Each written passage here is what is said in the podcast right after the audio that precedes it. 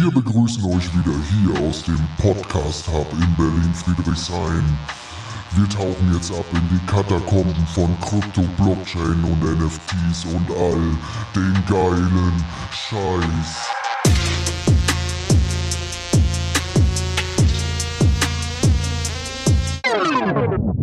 Das ist Berlin, verstehst du?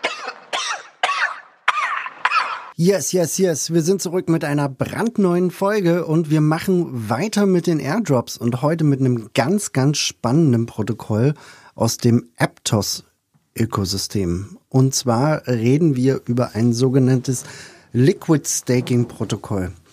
Und da hat ja in der jüngsten Vergangenheit ähm, auf der Solana Blockchain Jito für Furore gesorgt. Wenn ihr euch daran erinnert, äh, Krypto Twitter ist äh, ausgerastet und natürlich alle Leute, die diesen Airdrop äh, vielleicht auch aus Versehen gefarmt haben oder auch äh, mit Absicht gefarmt haben, da gab es ein sehr interessantes Tier-System. Also das heißt, es gab bestimmte ähm, ähm, quasi, ihr konntet einen Solana staken und habt dafür einen Airdrop in Höhe von äh, 5000, ich glaube 5000 Jito bekommen und dann am Ende war Jito äh, quasi in den ersten zwei Tagen vier Dollar wert. Also ihr hättet dort theoretisch mit einem gestakten Solana und Solana war damals bei 40 Dollar, also mit 40 Dollar gestaked hättet ihr 10.000 Dollar machen können. Und über ein ähnliches äh, Protokoll reden wir auch jetzt und zwar aber nicht im Solana-Ökosystem, sondern im Aptos-Ökosystem. Aptos ist ja einer der neuen Shiny Chains, also der neuen äh, großen Protokolle, die quasi auch derzeit in äh, Airdrop spielen. Es gab da vier verschiedene ähm, Kampagnen oder Quests auf Galaxy ähm, wenn ihr das so ein Stück weit verfolgt habt. Und ähm, auch schaut euch immer mal wieder Galaxy an, um, um zu sehen, ob es da irgendwelche Quests gibt. Beim äh, Manta Airdrop hat sich das durchaus bezahlt gemacht damals. Ähm, Schaut da auf jeden Fall auf Galaxy. Jedenfalls, äh, Amnes Finance ist das Liquid Staking äh, Protokoll von ähm, oder eins der Liquid Staking Protokolle von Aptos.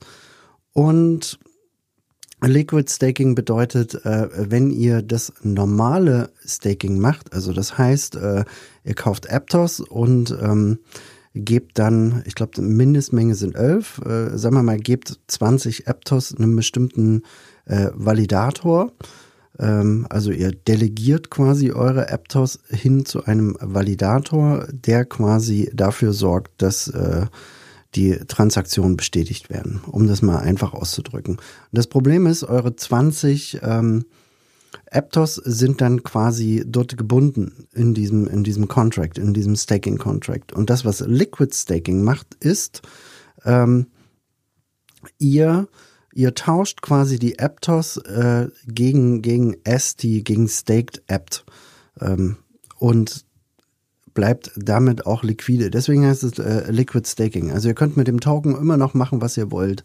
Das ist halt so, der, ähm, wenn die APY von Aptos bei, ich glaube, 15 Prozent oder sowas liegt die, dann sollte quasi, wenn wir jetzt davon ausgehen, dass Aptos 10 Dollar wert ist, ähm, sollte, ähm, wenn Aptos in einem Jahr noch bei 10 Dollar ist, sollte der ST-Apt 14 Prozent oder 15 Prozent mehr wert sein.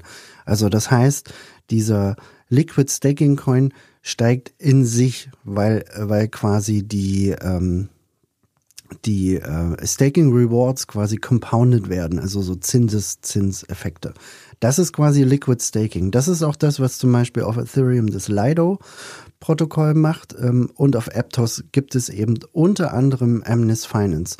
Und warum ist das so interessant? Ähm, weil Amnes Finance gar nicht so viele Leute farmen. Ich sehe das äh, selbst und die haben in ihrem ähm, in ihren Docs, also in den Dokumenten, die sie zur Verfügung stellen, ähm, da legen sie quasi schon alles offen. Sie sagen, hey, Dieses Programm hat am 16. Oktober 2023 gestartet. Ähm, es wird insgesamt 10 Millionen ähm, AMI-Tokens geben, also Amnes Finance AMI-Tokens. Und der Snapshot wird gemacht am 7. Mai. Das heißt, ihr habt noch mal so ein bisschen Zeit. Wir werden euch quasi ähm, das Protokoll an sich in den Shownotes zur Verfügung stellen. Und äh, was ihr da einfach tun müsst, ist, ihr müsst euch erstmal Aptos besorgen. Also von der, ähm, könnt ihr jetzt zum Beispiel auf Coinbase machen, auf Binance, also prinzipiell die ganzen großen äh, Börsen haben Aptos. Und dann braucht ihr ein sogenanntes Petra Wallet. Ähm, das ist das, was ich nutze. Also ein Aptos-kompatibles Wallet. Ich benutze das Petra Wallet. Ähm, und dann äh, transferiert ihr eure äh, Aptos eben auf dieses Wallet, auf die Wallet-Adresse, die euch dort zur Verfügung gestellt wird. Und dann geht es weiter. Dann geht ihr auf Amnes Finance und staked eure ähm, Aptos. Das heißt, äh, die werden euch dann quasi auf dieser Seite äh, angezeigt. Es steht oben drüber Mint. Und unten gibt es äh, quasi den Reiter Mint and Stake und den bitte dann auch benutzen und äh, auf jeden Fall nicht das Maximum klicken, weil ihr braucht ja auch noch ähm, äh, Transaktions äh, oder ihr habt noch Transaktionsgebühren, die ihr auch in Aptos zahlen müsst. Also das heißt, weiß ich nicht, 90, 95 Prozent.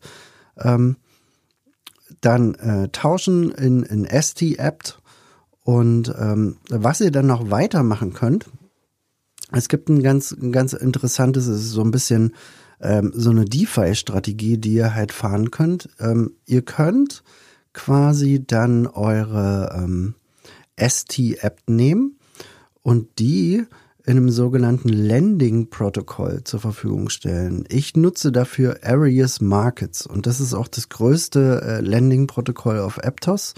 Ähm, und dann könnt ihr das zur Verfügung stellen quasi und ihr könnt quasi Aptos dagegen leihen, wenn ihr das möchtet. Das ist äh, so eine DeFi-Strategie, weil prinzipiell sollte ähm, euer ST-Apt immer mehr wert sein als Aptos.